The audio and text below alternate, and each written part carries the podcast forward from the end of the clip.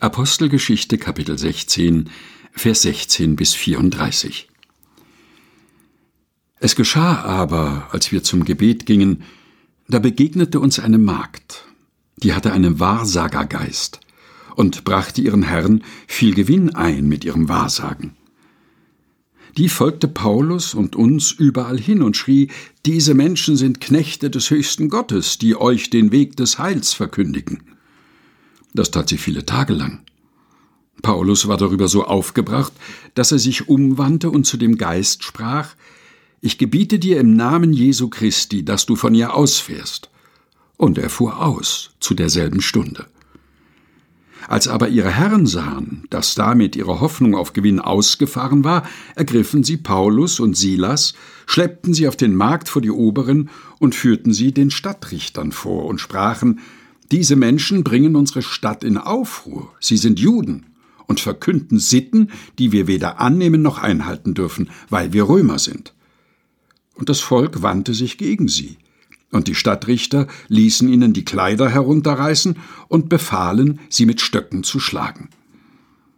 Nachdem man sie hart geschlagen hatte, warf man sie ins Gefängnis und befahl dem Kerkermeister, sie gut zu bewachen.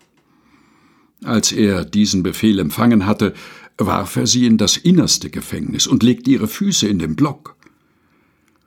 Um Mitternacht aber beteten Paulus und Silas und lobten Gott. Und es hörten sie die Gefangenen.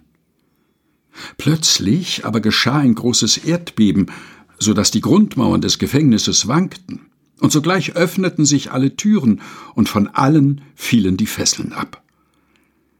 Als aber der Kerkermeister aus dem Schlaf auffuhr und sah die Türen des Gefängnisses offen stehen, zog er das Schwert und wollte sich selbst töten, denn er meinte, die Gefangenen wären entflohen.